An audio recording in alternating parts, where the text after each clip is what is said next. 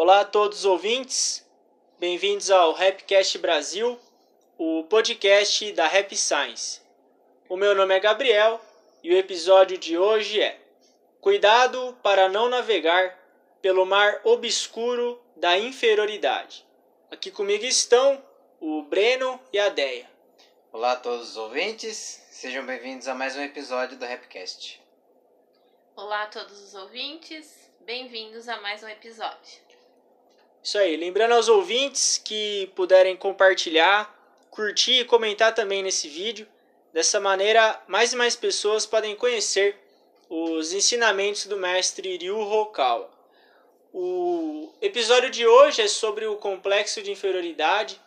É algo que o mestre Hokawa comenta que toda pessoa tem de um certo nível ou não. Na verdade, todos nós a gente acaba desenvolvendo algum tipo de complexo de inferioridade que é o resultado da gente se comparar com as outras pessoas. Todo mundo, de certa maneira, tem algum nível de complexo de inferioridade, não é algo que a gente deve se envergonhar, é algo que a gente deve reconhecer e buscar combater. Esse é o ponto-chave.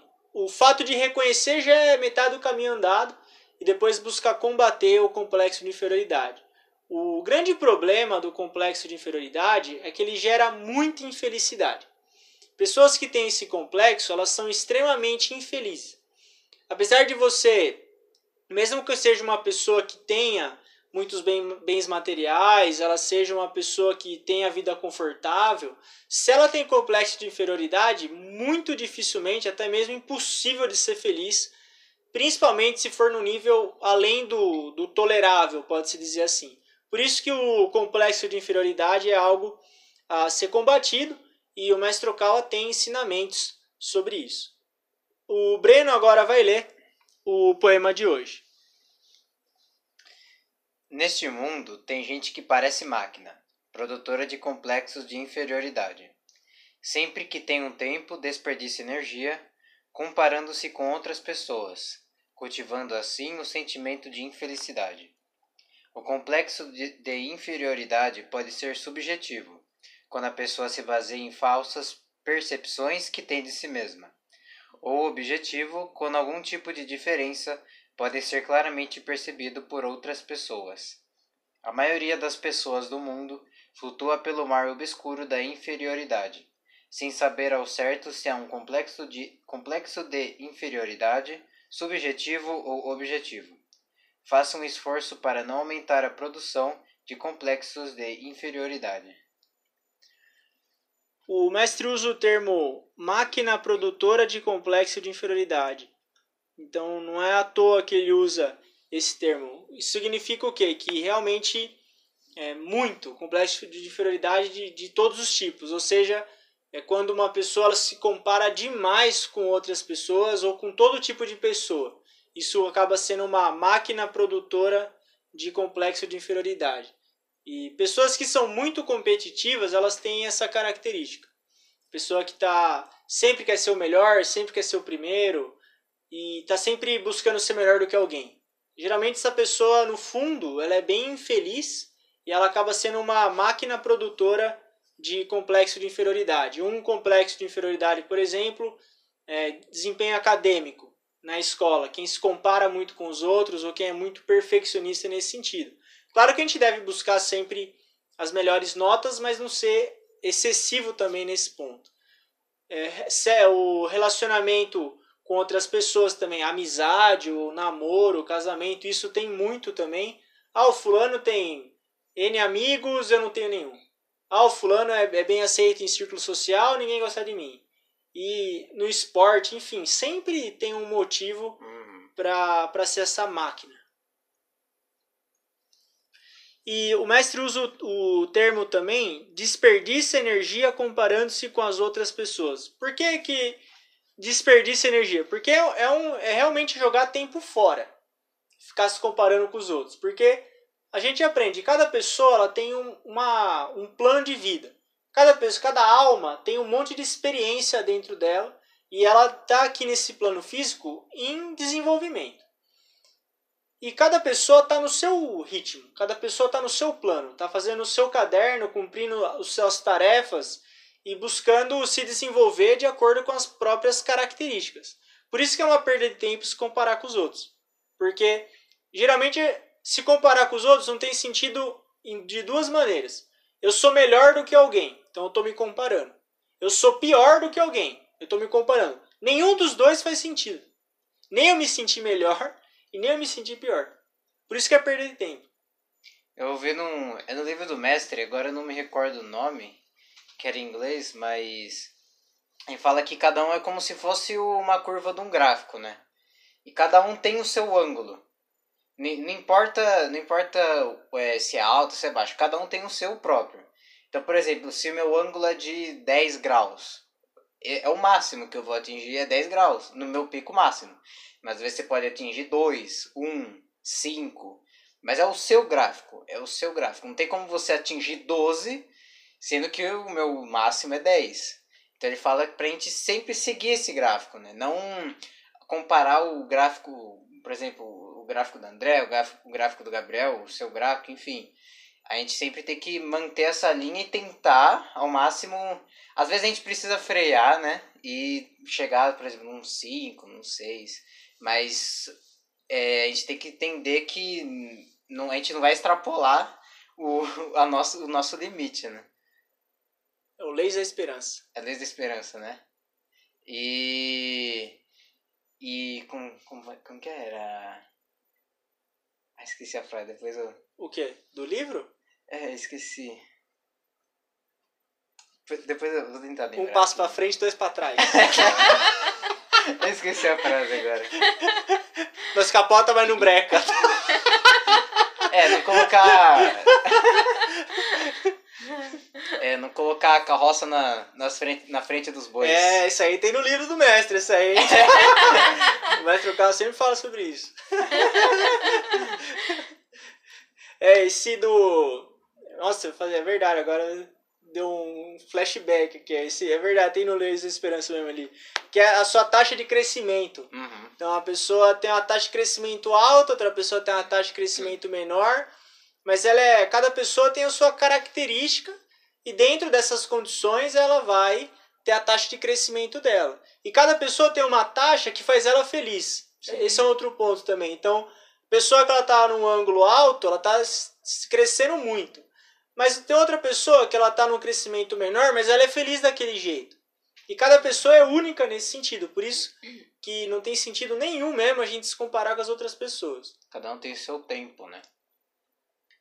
E tem um outro livro também, que é a Estrada Real da Vida, que o mestre comenta que cada que a gente deve aprender observando as pessoas. Pessoas de sucesso, pessoas que a gente quer ser igual, a gente deve observar essas pessoas e buscar aprender, tirar lição do que elas fazem. Eu acho que essa é uma a grande chance que a gente tem de viver nesse plano físico é poder ver pessoas que se destacam ou pessoas que a gente admira, porque quando a gente está no mundo espiritual, pela lei da sintonia de vibrações, todo mundo ali está vibrando igual.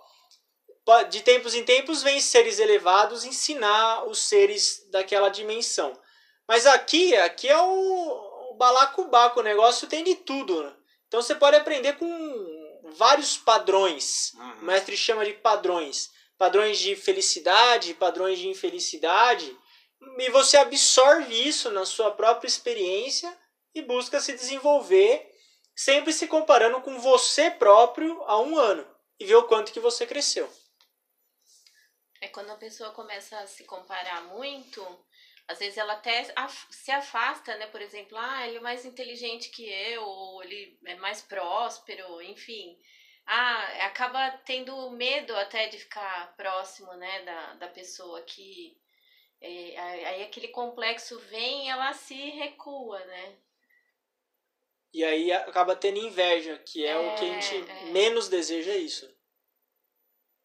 E quando a gente tem inveja, no caso, a gente está se afastando desse, desse ideal ao invés de estar tá aprendendo com o, o ideal. Tem um, uma história do, do Norman Vincent Peale, que era um, ele era pastor, ele fazia pregações lá no, em Nova York. E uma vez ele foi no programa de TV, aí o apresentador falou assim pro, pro Peale, falou assim, é, tem um, um pastor fulano que ele é muito mais novo que você E na palestra dele vai muito mais pessoas. E muitas mais pessoas assistem o programa dele da rádio. E ele tem muito mais experiência que você. Como é que você explica isso? Porque ele botou o Pio na berlinda, né? Mas o Pio, como sempre, muito esperto, ele falou assim: Existem, existe só uma pessoa com quem eu me comparo no mundo. Norman Vincent Peale, que era o nome dele. Quer dizer, ele não estava nem aí. Ele falou: se o fulano é muito bom naquilo, eu acho que é fruto de um trabalho bom que ele tem feito. Eu, eu, o, o meu trabalho é esse. Você vê que é um cara livre. Tá livre. Feliz, né? É? Uhum. O que que vai. Ele, ele tá preocupado com o quê? Esse é um, é um, um grande exemplo que, que a gente tem de realmente não precisar se comparar com nenhum tipo de pessoa. E muito, a postura é observar e buscar aprender o que a gente acha de bom nas pessoas. E tem o professor às avessas também, também não querer fazer igual uma pessoa que tem um padrão de comportamento que a gente não acha interessante. Por exemplo, alguém que reclama muito. Todo mundo sabe que aquilo é irritante, ninguém consegue ficar perto de alguém que só reclama. Isso é um padrão de infelicidade nítido. Se eu estou identificando esse padrão, então eu vou querer evitar reclamar também, porque eu sei que isso é algo que incomoda, é um padrão de infelicidade. Se for usar o termo se comparar com os outros, seria nesse sentido. Não fazer o que você não gostaria, né? Que fizessem pra você. É a regra de ouro. Uhum. O mestre Okal comenta que a comparação em relação às outras pessoas, isso ele fala no livro As Leis da Felicidade e no Ponto de Partida da Felicidade também. Esses dois livros ele fala sobre, ele dá esse exemplo de que isso começa na infância. Por exemplo, eu vou na, você é criança vai na casa do amigo.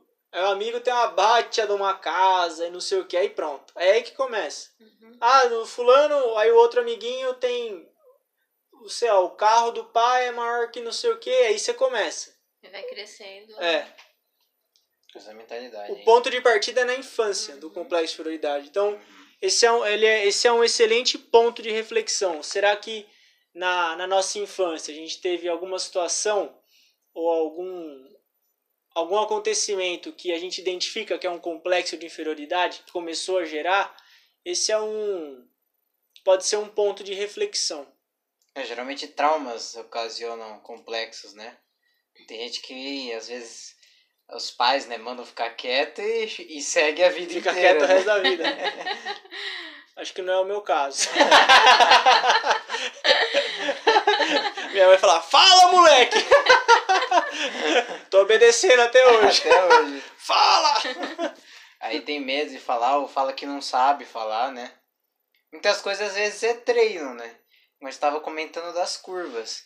Às vezes a gente só precisa do nosso tempo para desenvolver essas habilidades ou qualidades que a gente ainda não tem. Igual o mestre fala aqui no, no poema do, da, dos complexos de são subjetivos ou objetivos, né? É importante a gente focar mais nos objetivos pra ver, porque geralmente às vezes são defeitos mesmo, né? A gente tem que reconhecer nossos defeitos, mas não é, martelar os defeitos, né? A gente não é, piorar os defeitos, assim, a gente tem que trabalhar para mudar, mesmo que demore, porque você não vai ficar mais calmo de um dia pra noite, né? Não. Você não vai chegar, nossa, eu amo Tô tentando há todas." 10 anos. Há 10 e até anos, tá. hoje tô, no- tô na rota aí. Tá. Tô na, na luta diária Você aí. quer descobrir as tendências da alma, né? Também, né? Sim, e pro- procurar. Mas de coração puro, é tentar mudar, mesmo que erre. Vai errar. Isso é inevitável. Uma hora ou outra Só você erra vai quem errar, tenta. Só erra quem tenta. Mas o subjetivo, geralmente, a gente tenta focar mais no subjetivo, naturalmente, né? Tipo, ah, eu acho que eu sou assim, eu acho que eu não sirvo pra nada, eu acho que eu não sirvo pra isso. geralmente é o que você mais ouve, né? Uhum. É, o complexo de inferioridade é muito isso. É, o subjetivo o mestre fala que é a pessoa se baseia em falsas percepções que tem de si, si mesma. Não necessariamente é algo que é verdadeiro, mas a própria pessoa coloca aquilo na, na cabeça dela. Por exemplo, é, quem gosta. Eu, eu amo, por exemplo, eu acho que eu nasci para pobreza. E eu coloco isso na minha cabeça. Eu Não tem nada. O mestre fala: se você for. Quem gosta da pobreza honesta não tem problema, desde que não inveje os ricos. Mas assim, se eu colocar na cabeça que eu não mereço Aí é diferente, porque o universo ele é cheio de riqueza, então todo mundo merece. É só criar o um mecanismo para que ela flua. Eu, eu não mereço ser feliz, isso tem muito também. Geralmente, que igual você falou, né, de ter pessoas, tipo, é, ídolos, né, que a gente fala assim, pessoas para quem a gente ter de exemplo, é importante a gente escolher bem também, né, Sim. essas pessoas. Porque senão a gente, a gente vê, nossa, eu sou igual esse cara. Aí você vai ver o cara um, é um escritor de terror, de, de morte, enfim, essas coisas assim. E daí você coloca na, na sua cabeça, nossa, eu sou igual ele, meu. Eu, é, isso eu é sou meio louco, eu sou meio É. sei lá o que. Meio então... louco nós somos já. Não, louco a gente aí não é. é mas- problema, não. Escrever livro de terror é problema, velho. Ser meio louco. Meio louco não é. É, Acontece, né, Isso é, é dia a dia, Dia- é cotidiano. É rotina já. Não Mas pode é- criar que você É. é igual, né? Tem que escolher quem que você quer Isso. seguir também. É, o. No livro Think Big, mas comenta que o que a gente lê também repetidamente vai criando essa, essa autoimagem. Ah, o complexo de inferioridade ele tem a ver com a autoimagem também, que é, é a nossa opinião sobre nós mesmos. Se a gente tem uma opinião depreciada, é muito mais fácil o complexo de inferioridade ele surgir, porque a necess- necessidade de comparação ela existe. Mas se a gente tem uma autoimagem tendendo para o positivo, ou eu prefiro uma autoimagem equilibrada, porque o equilíbrio o que, que é? Você conhece os seus defeitos e você quer melhorar, mas você reconhece as suas qualidades também. Quando você tem esse equilíbrio, você não vê mais necessidade de se comparar tanto com as outras pessoas ou ficar desesperado para ganhar de alguém. Isso em, em mundo corporativo, eu não tive muito, eu não tive experiência direta em mundo corpor- corporativo, mas eu conheço pessoas que têm, eu não critico o mundo corporativo, acho que cada tra- trabalho sempre é algo bom. Mas isso é, é bastante presente, principalmente em alto escalão, essa competição ferrenha, assim, um negócio fora de série mesmo. E o complexo de inferioridade, ele surge também muitas vezes quando você se compara com um grupo pequeno de pessoas. Por exemplo, o mestre no Leis da Felicidade ele tem esse exemplo. Uma pessoa que estuda na Universidade de Tóquio. E ela tá num. Aquilo é uma elite. É uma, é uma nata. Dentro de uma sala de aula, às vezes tem 10 alunos. 10. E todo mundo lá é gênio. Só que um tirou 9.9, o outro tirou 9.6. Esse que tirou 9.6, pra- tem casos que eles chegam a tirar a própria vida. Porque ele tirou 0,2 a menos, 0,2, 9.8 é 0,2 a menos do que uma outra pessoa. Por quê? Porque ela está se comparando com um grupo minúsculo, 10. Agora, e se ela se comparar com o Japão inteiro? Ou com o mundo inteiro? Quantas pessoas, por exemplo, têm acesso à água potável? Quantas pessoas têm acesso a três refeições por dia? E ela vai aumentando o, o, o grupo com que ela se compara. Aí o complexo de inferioridade diminui também. Quem tem acesso ao ensino superior, se essa pessoa fizesse essa reflexão, dificilmente ela ia tirar a própria vida só porque tem a diferença de 0,2 numa prova. É algo assim absurdo. Absurdo. É, isso já começa mesmo, igual vocês falaram, já na infância, né? Porque já no, no colégio já gera essa competição, é, às vezes vai até num, num esporte, né? Vai praticar um esporte que. Então já começa na infância e aí é, vai crescendo com isso, né? Não, eu tenho que ser melhor nisso, eu tenho que ser melhor naquilo, eu tenho que ter aquilo, ah, porque fulano estuda lá na melhor na melhor escola e eu não. Por quê, né? Então começa cedo já e vai causando os traumas e até atrapalha na, no desenvolvimento, né? É, e aí é algo subjetivo, né? Daí o mestre fala aqui, né? É, flutuando mar- pelo mar obscuro da inferioridade sem saber certo se é um complexo de inferioridade, subjetivo ou objetivo. Então a pessoa acaba se confundindo na, nas falsas ideias que ela tem de si mesma e, e se perde na vida, né? Às vezes ela tá, às vezes, que nem você falou, da Universidade de Tóquio, são muitas, poucas pessoas que entram nessa faculdade. Só gênio entra lá. Imagina, você entra e ainda você se acha ruim, você acha burro. É, ele fala que quanto maior o seu nível acadêmico, mais, mais burro, burro você, se acha. acha. Porque você está se comparando com um grupo minúsculo. Minúsculo. Isso é, é assim, é, é, o maior exemplo que a gente tem desse complexo de inferioridade subjetivo. Porque se você for. O que, que é objetivo? Objetivo é o que outra pessoa pensa de você, ou um grupo de pessoas pensa de você.